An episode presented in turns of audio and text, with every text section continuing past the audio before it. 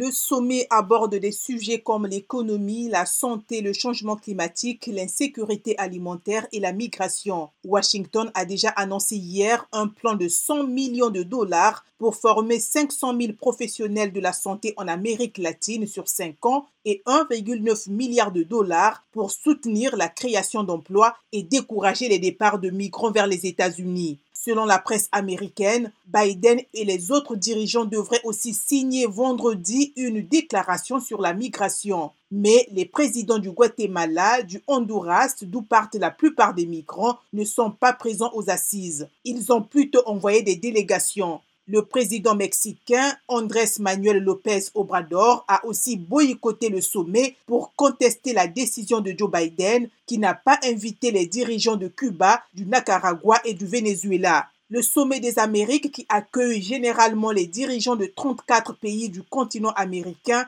a été lancé en 1994 à Miami en Floride par le président Bill Clinton pour lancer un vaste accord de libéralisation du commerce dans cette vaste région.